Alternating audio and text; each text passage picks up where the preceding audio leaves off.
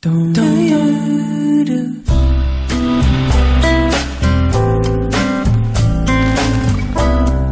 五的文化星空，我知道有很多的朋友会期待听到周老爷的声音。好啊，谢谢大家。对，因为刚刚过去了一个小五一长假，然后在这个五一长假里面，可能也有很多朋友会经历，呃，各种各样的情感的变化啊，生活对生活的变化带来的情绪的变化、感情的变化。我们在上一次的节目当中，其实已经跟大家做了一个预告，嗯，我们。因为跟大家说了很多关于如何识别对的人，嗯，这个人跟你很合适，或者他是一个不错的人。那接下来我们从这一期节目开始，我们就要对对的人，你把他找出来了之后，要展开攻势，搞定他。啊，就是我们上一期要讲的是如何识别，识别很重要，识别准确，识别效率高，识别对口以后呢，你就会节省你的生命，少走弯路。那你识别对了这个人，你怎么样接触他？怎么样搞定他？我们下面要谈这个嘛？但是上次就是如何识别对的人，最后我们有一段讲了一个试婚，还记得吧？就是我们说，你真正要了解一个人，我们提倡是试婚，因为只有在生活当中，在平时的各种琐事的交往当中，你真的可以发现一个人，而且狐狸尾巴都是在不经意的时候才可以暴露，大的方面呢，人都可以掩盖。但是小的细节呢，往往暴露人的真性情，所以我们在谈到这个的时候呢，告诉大家有一个试婚的问题，而且试婚的时候呢，我们就讲到同居。同居的时候，我们还有个建议，就如果女方和男方同居呢，我们建议是女方最好住到男方的那个地方去，嗯，因为请神容易送神难嘛。如果有一天你把这个男人请到你的住宅，有一天试婚失败以后，你让这个男人走，这个男人如果赖着怎么办呢？嗯，所以我们还有一个建议，就是如果试婚要同居，最好是女方住到男方的住宅去，或者是一个中立的地方。嗯，那有些女人呢，或者女孩呢，她自己条件好，她有房子，嗯，因为在热恋当中嘛，警惕性是没有的，呃，一切都认为人性美好，来吧来吧，住我这儿吧，能省一点就省一点，在结果呢会引起麻烦，因为我们要知道啊，初恋的成功率，就是一见钟情的初恋成功率只有百分之三。非常非常的低，那么经人介绍和你们认识以后相成的这个几率啊，也是在百分之十以下。也就是说，你跟一个人同居试婚，到了这一步，你依然存在着百分之七十的失败的可能，所以要给自己留条后路。那在这个过程当中呢，我想起了有一次一个妈妈来找我说，她女儿在国外谈恋爱了，呃，问我要注意哪些事项。我说你的第一个事项就是应该要那个男孩的体检报告。他妈当时就笑了，他说：“这谈恋爱嘛，要什么体检报告啊？”我说：“你还是医生呢，为什么我们结婚的时候要体检报告？为什么我们试婚的时候不要体检报告？”我直接就问他妈：“你的女儿在国外，她谈恋爱下一步是什么？而且在国外，她的两性关系相对的比较松弛，在我们国内现在也是这样。”那你说你谈恋爱的下一步会是什么样子？你是不是应该知道这个男孩的基本身体情况？有没有一型疱疹病毒啊？二型疱疹病毒啊？有没有乙肝呢？有没有一些传染病啊？包皮长不长啊？这都是最基本的常识啊，对吧？有没有幽门螺杆菌啊？如果这些亲密接触、肉体接触的这些没有，那么你的女儿会不会要承担风险？而且我们还有一个错误的概念。在我们的教育当中，从小爹妈教育我们，还有我们看的一些影视作品呢，就是我爱一个人就应该相信一个人，对吗？这个是错误的。其实我们的概念是，我爱你，但我依然有权利怀疑你，应该是这样的概念。我觉得周老爷讲的这个概念是对的，但是大部分人做不出来，做不到。对，不好意思吗，脸面的问题吗？一方面是脸面，还有一方面就是伤感情，提出来这问题。对对，你拿个体检报告，拿个婚前婚前财产公证都伤感情，不太好说。嗯，所以我们的关系应该怎么样呢？我建议人和人的关系啊，应该是先紧后松。啊，我们是一个朋友，我们刚开始很别扭，我们两个公司谈合同，刚开始谈的也很难受，但是我们合作了以后，大家倒能彼此谦让。但是我们碰到的现状，大部分都是先松后紧。刚开始，哎，咱们是哥们儿嘛，咱们是朋友，咱们是恋人嘛，一切都好说。最后打得不可开交。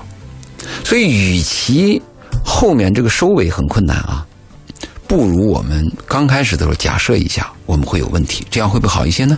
就是你教育孩子有两种教育，一个是认识一个新人，假设人性本恶，假设对方就是个坏人，这是一种交往方式，就是有罪推论。那还有一种交往方式呢，就是我们受的孔子的教育嘛，就人之初性本善。我们接触一个人，我们就认为他是一个好人，他是个善良的人，他是个爱我的，他对我好。你用两种方式去交往人，你最后结果是会会会有很大的区别。所以我们建议对一个陌生人啊，最好是假设人性本恶，最好假设我们会出现问题。这样的话呢，保护自己的这个可能性呢就高一些嘛。我跟那个妈妈谈完以后，那个妈妈最后全盘接受我的理论，而且还他妈还他说了，他说我把我的微信推给他女儿，让他在美国看我的节目，听我这个建建议。嗯，但是我我我总觉得这个，嗯，就是尤其是把最最坏的假设放到前面，这个不美好嘛？应该是跟人的性格有关。有些人天性悲观主义者，哎，对对对，有些人他他就是悲观一些，他就凡事都往不好了想，完了把所有最坏的打算都做足了。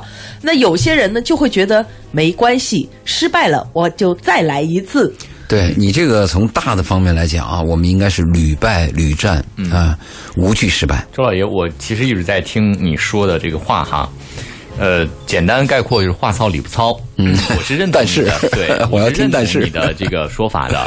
然后我从就琢磨着哪儿都觉得有点问题。嗯，我觉得周老爷这个建议特别适合跟三四十岁的人去说，对，年轻他们能够接受这个观点，迅速理解你的意思，就是说丑话讲在前头，包括我们前面把那些防御的东西先我们都做好铺垫好，后面我们可能相处起来会反而会更好。然后我在想，如果是一个妈妈，妈妈接受了你的观点，她的女儿呢，相对来讲就可能比较难以接受这种观点。就尤其是二十多岁刚刚才开始谈恋爱，假设这个女儿也接受了这个观点，那她会碰到一个什么问题呢？那个男孩子恐怕也很难，就是真的按照这个说法去做。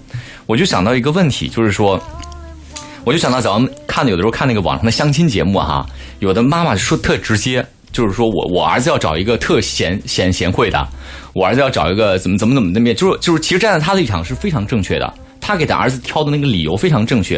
当然我们要考虑到一个问题，就是有的时候我们做一些选择。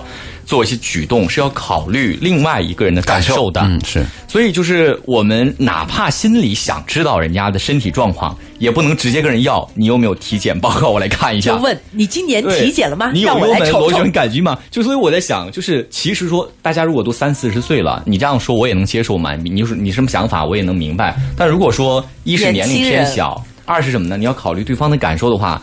那我们这个建议其实还是要做的更柔和一点。对你说的，一民讲的这个呢，就是我们讲到的甘蔗没有两头甜。嗯，任何事情呢，它是个双刃剑，就是你保一头，另外一头就会有一些损失。嗯，啊，上帝关上一扇门就打开一扇窗，打开一扇窗就关闭一扇门，这是一个我们讲的 balance，就是机械能守恒原理。嗯，物质不灭定律，你讲的这个从原理来讲是对的。那你说柔和一点怎么讲呢？你比如说女儿这个问题，我跟她妈妈谈完以后，她妈妈起码有个概念，就让她女儿知道，两性肉体接触，起码幽门螺杆菌会传染，一型疱疹病毒百分之七十人携带，对吗？告诉她女儿，二型疱疹病毒会通过生殖器感染。起码让他女儿本身知道这个。至于你女儿的价值观和你这个男朋友的关系，你是否要直接跟男朋友谈体检报告，是否要看对方的乙肝抗原，那是你女儿的事儿。而且为什么我们要做这档节目呢？就是我们小的时候，爸妈给我们讲的话啊，我们是拒绝听的。我们认为你是老朽，你讲那些话都是多余的。但是回过来我们在想，哎，爸妈有些话是对的。那现在我们老了啊，不是我们，是我老了，你们俩还年轻啊。那我就想翻过来再跟年轻人一些忠告。至于你听不听是你的事儿，但是这个存在，就是我这种声音的存在是非常非常重要。就给大家提个醒，就是呃，我们在情感里头其实要怎么处理？刚开始的时候，嗯，你对他那些现实的东西，你对他的你谈的这个问题，就相当于我们在若干年前开始讨论的是否要婚前财产公证一样嘛。这是个价值观的问题嘛。有的人提出这个问题以后呢，另外一方马上就说你不爱我，对吗？他认为你爱不爱是拿这个来衡量的。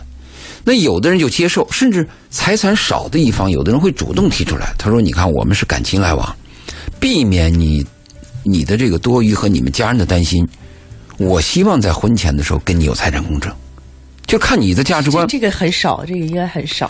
很少，但是有啊。但是我们要提倡这个东西，我们要把问题摆在明处。只要暴露在阳光下，好多问题都是健康的。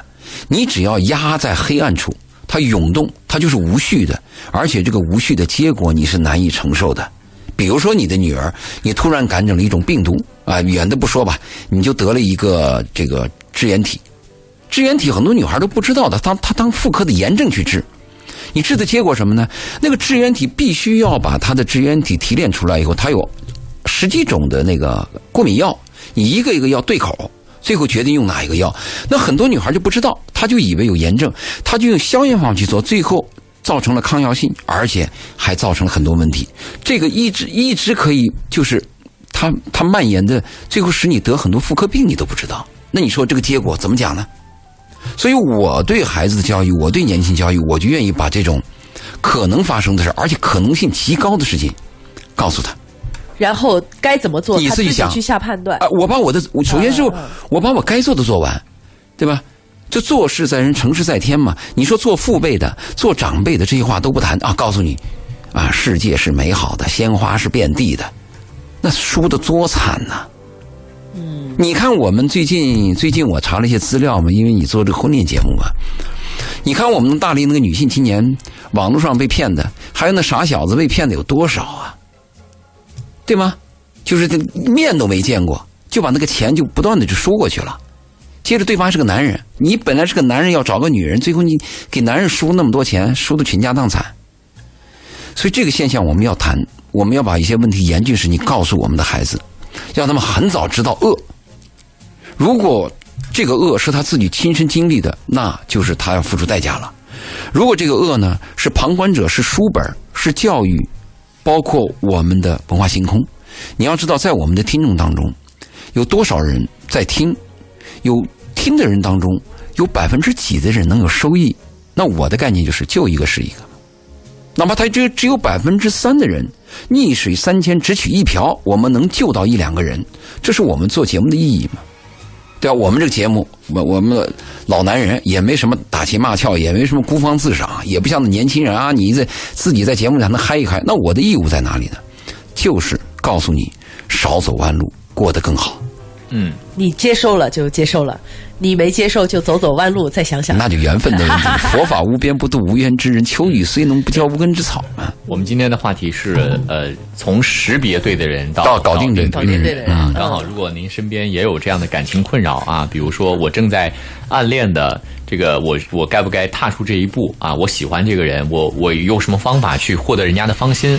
我的感情关系我有一些困惑呢。如果您有这样的问题呢，您有两种方式来跟我们进行交流。第一种是通过我们直播间的电话八八三幺零八九八八八三幺零八九八，那周老爷会在节目当中听到你的案例之后，给你他的建议。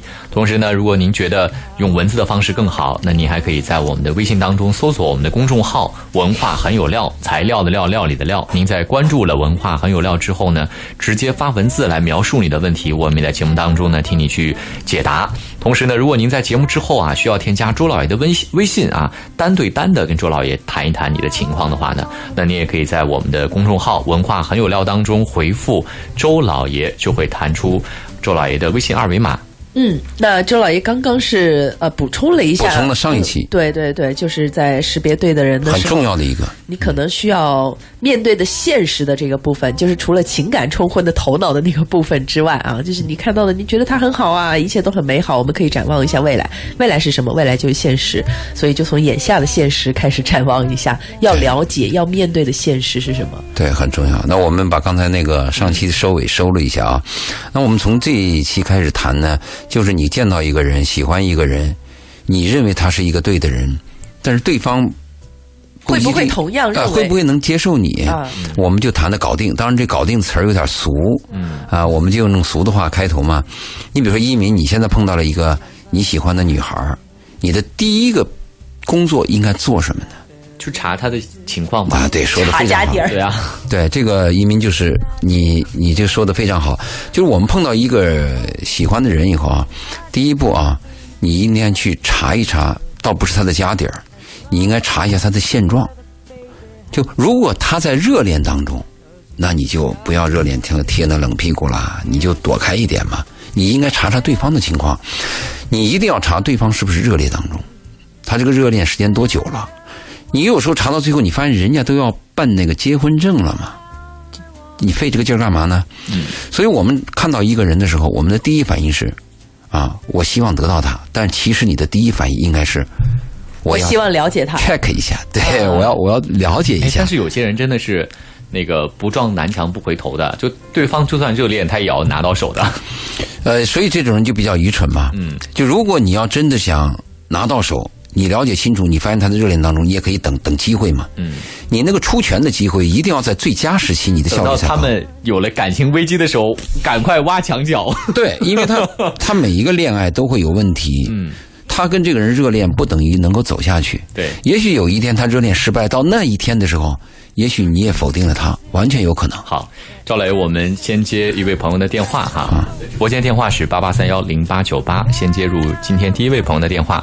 文女士你好，哎，你好，哎，嗯，你有赵什么问题我直接跟周老爷说想听一下你好，哎，我其实我刚才就是在听的节目，我觉得还挺赞同您这边刚刚提出的这样的一个，同去填提点。毕竟也有这么多年龄了，但就是想着我现在哦，嗯，孩子一个孩子十岁，然后已婚，而我现在想离婚，但是这个问题就考了很考虑了很久，就一直还没有下定决心是不是要离婚，因为呃两个人就是之前就一直是两地分居嘛，就没有很深入的了，嗯，就是很深入了解各自的真正的个性。他就是那种很会隐藏个性，然后我就是很直率，有什么心里想什么说什么那种，就就在近近五年近五年的时间就一直住在一块，就就每天住在一块，就很多很多这个碰撞，就没办法。现在就是我又分开，就是每天晚上回家，但是回到家里基本也没有交流，除了孩子的事以外就没有交流了，基本上就没有沟通，就就感觉自己觉得在后半生就不不想继续这样子。你们恋爱时间有多久啊？我们恋爱大概三年多，恋爱时间有有同居过程吗？就是呃有晚就是一个星期会住住住呃周末周末会住那你住两天，恋对，恋他比你大几岁呢？他比我大三岁是，介绍的还是自己认识的？自己认识的，谁追的谁？他追的我，啊，追你追多久？他追了我大概俩礼拜，大概大概有有半年吧，半年。那么长时间，那为什么你半年呢？一直？因为那时候他有找我吃饭或者怎样，因为那时候有工作关系联络嘛。他说我还有男朋友，后来哦他去跟我的、对，然后同事了解到我离婚了，啊不呃分手了，那个嗯分手，然后完了之后才会正式就是说要约会啊。就是结婚以后一年的嗯时间，对对结婚以后，你们后来分居，对，一直是就是就是周末嘛，就是周末夫妻这样子的生活状态，结婚多久以后出现这个分居？就一直啊，就是一直这样。现在住了五年以后，发现问题，主要问题是什么呢？你只说一个问题，只说一个主要的。最主要的问题，我自己认为是两个人没有沟通，没办法沟通，就是就是很冷的，回到家里就没有。你说的那个沟通是两个人要经常说一些甜蜜的话，还是谈论一些实事，还是你们俩之间有些误解，憋在那儿不说话？这这是这个这个是不同的呀。就你们属于哪一类？其实我我自己认为，我自己认为是两个人就没有说话，回到家里就没有说话，嗯就没有就是基础的交谈没有。除了这个以外，他有没有发脾气啊，或者是嗯动怒啊、争吵啊，有吗？有他他就是经常有隔一段时间就会爆发一次这样子。男人的生理周期，那他呢？他的这个工作状态稳定吗？他工作状态他自己自己开也开一个公司，呃，我最近了解到，之前是我跟他一起做开个公司，做了三年就吵得不得了，然后我就自己离开那个公司。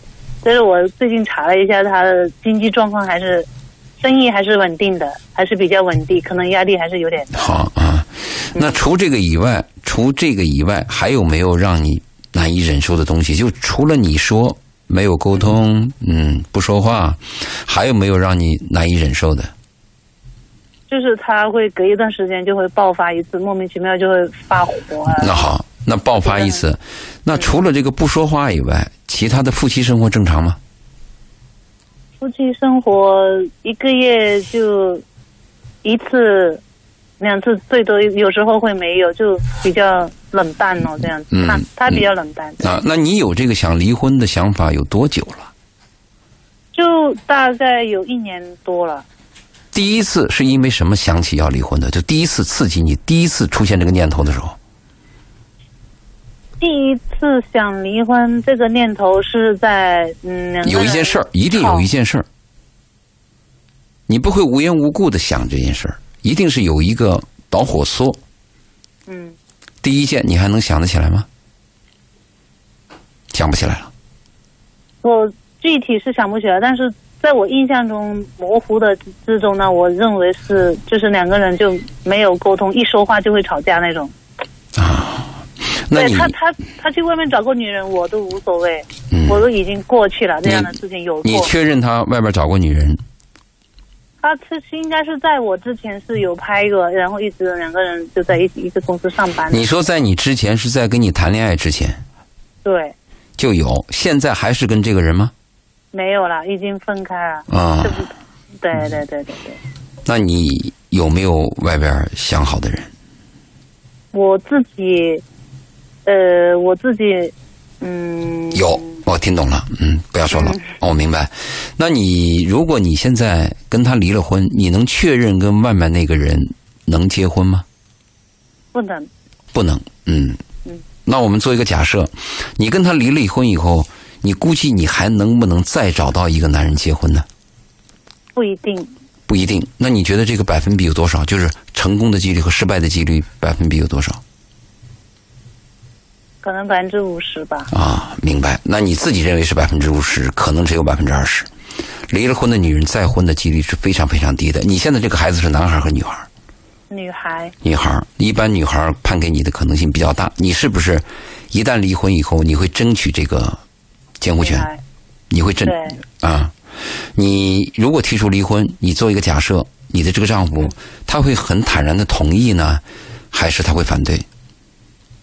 给我给我感觉，对我对他这么多年的了解，他他之前有一段时间试着，我有跟他摊牌，我说我们两个人考虑他怎么说一下，他就就很紧张，刚开始表现很紧张，然后后来过了一段时间，看我没有继续跟他提出离婚这事情，他又开始恢复到他原来的状况，他就是本性嘛，他的性格就是这样。啊，那在这一年当中，从你第一次想离婚到现在还想离婚，这个过程当中，你和他交流过几次关于离婚的问题？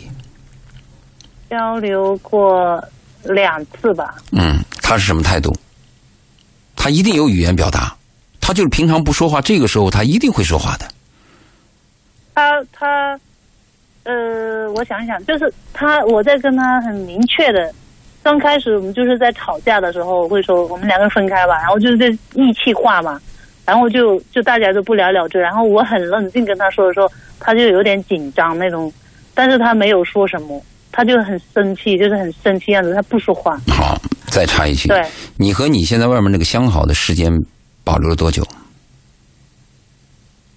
大概几个月吧，几个月啊？这几个月可能又是你想起来要离婚，这个是比较麻烦的。你的丈夫现在对你的女儿好不好？爱不爱你的女儿？爱呀，爱你的女儿。他对我女儿挺好，你们家的家用他每个月给吗？家用他有给，他对你的父母怎么样呢？他对我父母不怎么好。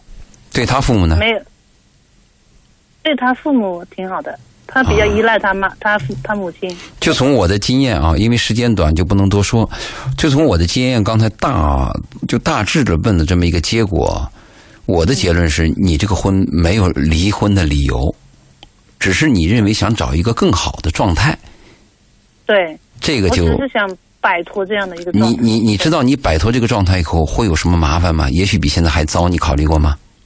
对我也是考虑。对，有些人以为离婚了就好了，其实离婚不但解决不了问题，反而会带来更多的问题。这里边最重要的一个问题就是，你的女儿在十岁，十岁的孩子啊非常敏感，她虽然懂事儿的深度比较浅，但是她非常非常的敏感。就是你和你丈夫之间一些行为啊，你不用说，她心里可能都知道。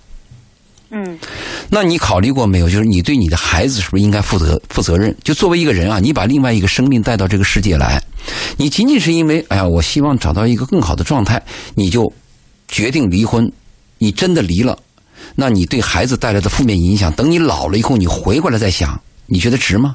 如果你离了婚，也找不到这么一个丈夫，孩子也没有一个像样的家庭，而且这个爸还存在，因为你离婚，爸不能下岗啊。嗯你考虑过这个破烂不堪的这个局面吗？嗯而且你知道不知道，很多家庭都有问题。如果你这个丈夫啊，他是一个善良的人，他是一个相对正直和诚实的人，他爱着孩子，他对你好，起码他一个月还能跟你有两次夫妻生活，证明他在外面现在没有其他的人。嗯那你说这种男人，你现在再找再找一个，你能找到吗？起码是你找不到一个跟你共同经历过历史的这么一个男人，你不可能再生育。嗯你考虑过这个代价吗？所以我给你简单的回答，你这个离婚不到时间，嗯起码现在不合适。嗯，明白明白，谢谢老师。好，好的，好的，感谢文女士的来电。其实我觉得她可以调整一下跟她的丈夫的相处的状态。当然了啊，这是她最好的改变自我嗯啊。好的，那呃，我们另外还有一个朋友的电话，我们在进广告之前先把他接进来。好另外呢，如果您这个之后还有一个其他的方式想跟我们交流的话呢，在广告之后呢，也欢迎您拨打我们的电话八八三幺零八九八八八三幺零八九八。王先生你好，哎，你好，嗯，您说您的问题。这是这样的，我姐姐的小孩嘛，也就是我外甥嘛，他今年二十多岁，一个男孩啊，就说可能从小是留守儿童嘛，现在进入玩手机、上打网、打游戏啊、上网啊，现在进入那种失失控的状态了，就是大人都管不了了。他就是除了上网就睡在床上，吃饭就下来，他就这种情况。我就我两个我姐姐啦，包括我姐夫都没办法了，现在打电话问我，我就想了解，想问一下那个周老爷，这个事我们该怎么办？他们你没招了。你你唯一能做到的就是爱他、陪伴他，你没有任何办法。这就是我给你的回答。一个孩子从三岁开始，三岁看大，七岁看老。他今天这个结果不是孩子本身造成的，是爹妈造成的。疏于关怀，没有爱，缺乏温暖，孩子孤独，在一个环境当中长大的。到了今天，你指责孩子说你这个错那个错，其实孩子他今天的结果就是父母的作品啊。一个孩子在小的时候呢，三岁的时候，你可以告诉他必须做什么，啊，四五岁的时候，你甚至可以吓他一下，拍他一下，打他一下，告诉他这个是错的，你会痛的。到了五六岁、七八岁的时候呢，你可以要跟孩子要慢慢的诉说了。等到十岁、十几岁的时候，不是你说了，你要聆听了，孩子已经不听你的了。到了十八岁以后，哪怕你的孩子吸毒，你唯一能爱他的就是爱他，你唯一能做，你没有任何办法。你现在如果说能多能关怀他，多给他他的爱，多给一点他的爱，这是父母唯一能做到的，其他你无能为力。他已经是个成人，也就是说他已经是个作品了。你想把一个人二十年、十年形成的习惯，在短时间之内给一个方法，除非你强迫，就是用一种暴力方式啊，或者是外边限制的方法把他强迫，那那种强迫的方法是改变不了一个人的。除了这个以外，你没有任何办法呀。你除了爱，除了关怀，你还有什么？没有任何办法。嗯，呃，王先生，对哎你有帮助吗？呃，说了，我大概知道怎么做了。好，谢谢你啊。明白了好再找你好的好的好的麻烦你们了啊，拜拜。好的，呃，我们的这个文化星空，呃，稍后会进入到段广告。呃，如果您有其他的，呃，好好，欢迎大家回到文化星空。那么在广告时间呢，我们有新的朋友打进了电话哈，我们来看他们有什么样的问题。好，进入第一个朋友的电话，陈女士你好。哎，你好，你好。嗯，您直接说。嗯，是这样子啊，就是我侄子今年不是六月份他马上要高考的嘛，就他读的是体育生，之后呢就他在老家，之后呢他就委是四月中的时候好像就去武汉去去考考试嘛，就体育考试，考完了之后呢就老师同学家同学都回回学校了，就他说要来广州玩玩两天，之后呢是他爸也不同意，不同意就。他自己偷偷跑到广州玩，玩两天之后回家，回家回家之后呢，他又不去学校，他直接在外面玩，就被他爸就去找找到了之后，就把他带回家，带回家了就说第二天老老师打电话就说，第二天，嗯，叫他爸把他送到学校看怎么解决这个事情，因为他们在外面可能跟别人打架了，就是有些外面的社会青年可能就要去学校找他们，呃，就会就说第二天要把他送到学校，啊，这老师。班主任再来怎么解决这个问题？可能第二天早上呢，就喊他起床，他就不肯起来，可能喊了很久。我我哥就可能就急了，就那火气就上来了，之后就打了他，打了他之后他就跑了，就直接就跑了。现在都有半个月了吧，就直接跑了。跑了之后，反正所有人不管任何人跟他打电话发信息，他都不回。反正我我后来我就跟他发信息，只能跟他发信息打电话。谁打电话都不接，最后跟他发信息，他说他不想再回家了。嗯，意思就是说我哥打了他之后，他伤心了，就是这样子。不知道现在，让周老爷帮忙看一下，这是什么级别？这都是个大的工程。你这个电话跟刚才前面那个电话是一样的，就是对人的教育和影响和爱，嗯，是一个很大的工程。但是这个工程呢，很糟糕。我们家长啊，几乎是百分之百的忽视了。其实你上任何一个岗位啊，你当教授啊，当老师啊，去驾校啊，都要有个培训过程。唯独当爹妈没人培训。嗯，你这个孩子很明显嘛，就是缺乏爱嘛。你想家，家是孩子唯一能爱的地方，能够就是留住的地方嘛。那如果这个家他都不愿意回，他对这个世界一定是非常非常绝望的呀。嗯，你做父母的呢，你首先要明白，孩子跟你是平等的呀。特别是你这个孩子都已经这么大了，两个生命是平等的呀！你凭什么就可以随便的动粗呢？老子打儿子，在过去的教育当中天经地义。我养着你，你花着我的钱，那你就有权打他吗？这是东方封建的落后的那种思想状态。按理说人是平等的，你对你的孩子啊，应该是……当然这个话说句晚了，因为什么爸爸、什么家庭造就什么孩子，什么样的厨师。他做出的面包就什么味道？同样的是面粉，那为什么这个厨师做出来的有人就爱吃？就是父母的作品。如果你现在作为你是他的姑姑是吧？对对对。那么你的姑姑还好在哪里？他还跟你来往，这是一线希望。你可以跟他保持密切来往。爸爸应该跟儿子说对不起，尽管我们是爹，你这个当爹了做错了，也要对孩子说对不起，而且还不止一次说对不起。如果你确实是错了，首先动手是错的。你你要在西方人儿子可以报警，可以把你抓起来了。所以你呢，应该是什么？跟这个孩子保持密切联系，让孩子体验到我们家是爱你的，同时你也让孩子明白，就是他爸爸这样的做法是过分，但是爸爸是爱你的，爸爸妈妈一定是爱你，但是这种爱很愚蠢，这种方式很野蛮啊。所以在这种配合下呢，就一定让他爸爸给儿子道歉。啊，只能是这个样子。哪怕他回孩子，哪怕孩子做错了，你看你打他你是错的。你把你这个阶段的这个过程你分清楚，就你打孩子你就应该道歉。至于孩子在外面打架了，甚至还受到一些威胁，那这个问题啊，家长应该积极介入。如果是我们错了，那我们就要去去赔偿。如果我们受到社会威胁，那我们是不是要报警？因为你这个到底是什么矛盾，你要搞清楚。嗯，如果真是受到社会治安那些。违法分子的威胁，那我们一定要报警的。所以你现在能做的工作，积极的跟双方沟通，跟他保持联系。因为在这个过程当中啊，嗯，孩子容易出现一些过激的一些事情，特别在这个时候呢，如果有一些坏的一些人，容易在这个时候把他拉拉向一方。对，本来是本来是我妈妈找到他了，找到他了，就他说好了要过，就我说跟他说你就过来深圳这边来，到姑姑这里来，姑姑来给你请家教，你就在这边学习，到六月份再送你回家去考试。他都已经答应了，答应了，那结果我妈妈都已经找到他了。结果呢？看到结果呢，他就又换地方了呀。他怎么了？又怎么了？又放弃了他？又他又他又换地方了。比如说这个地方，他本来住在这个地方，找到他，到过两天再去的时候，他就不在那个地方。就说你现在又失联了。嗯，他就走了，不，你现。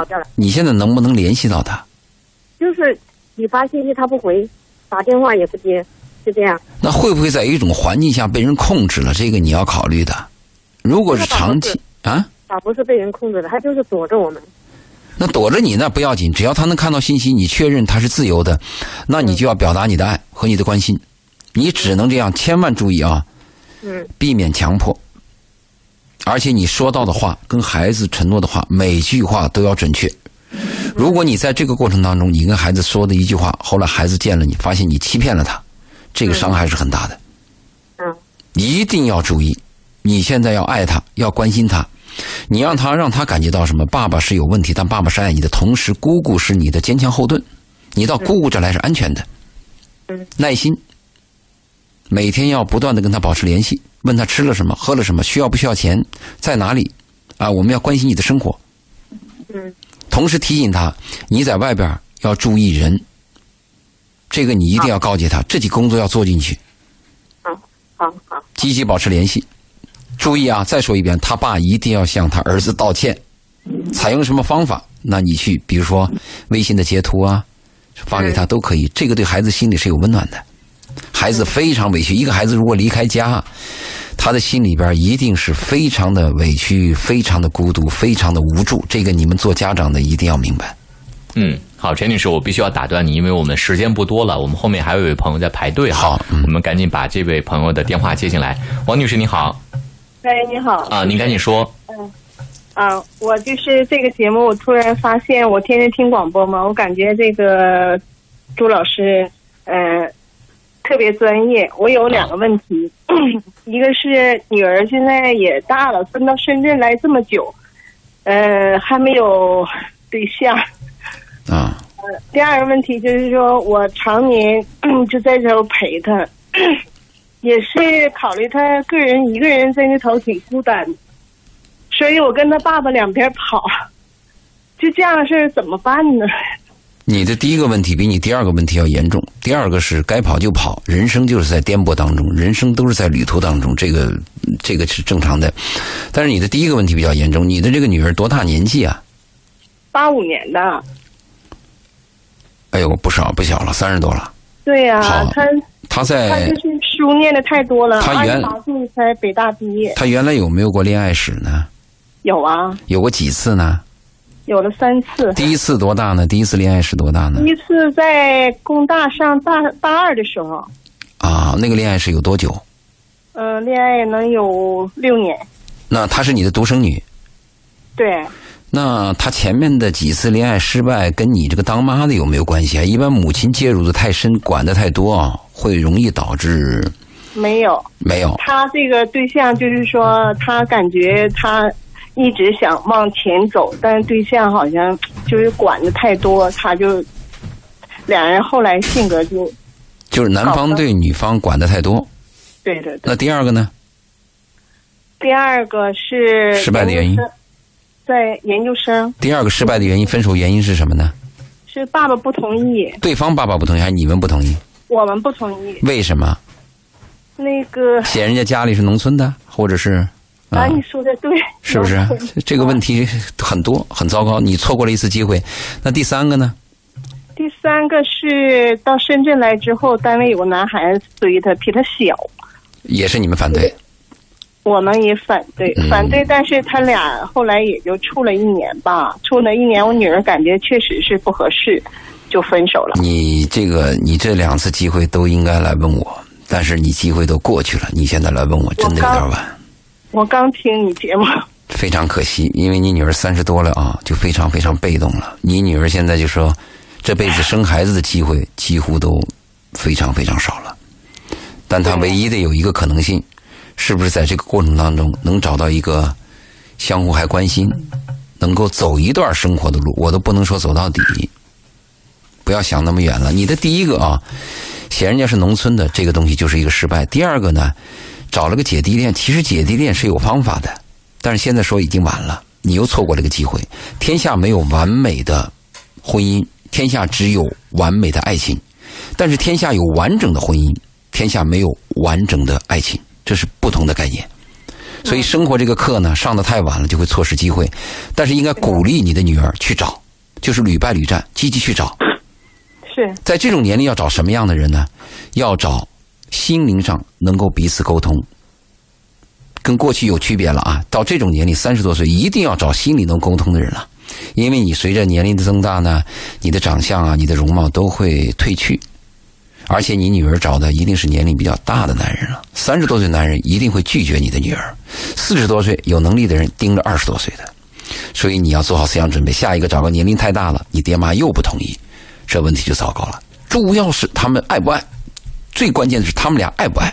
如果他们俩在一起默契合得来，不论他七十八十还是这个姐弟恋，做父母的都应该支持。在一个一生，在人的一生当中啊，在这个漫长苦难的一生当中，要找到一个能彼此相爱的人，比什么都难。对呀、你当妈的应该知道这个吧？是啊，那你下面只能鼓励他，没有其他的办法。你你你得辛苦的来回跑，没办法，你得跑啊。这是你的女儿啊我现在到那个 莲花山公园，我也去过，我感觉那个地方是是那个落空的机会比较高，但是他给你希望。莲花山公园你还是要去，那个地方是免费的哎。同时呢，有些交费的一些婚恋场所你也可以去。我老怕上当，就像你说的，呃，你上当你也得上，那没办法，因为这个东西就是明知山有虎，偏向虎山行，没有办法，只能靠自己去识别。怎么样识别对的人？我们在前面的课已经讲了有将近有两个月。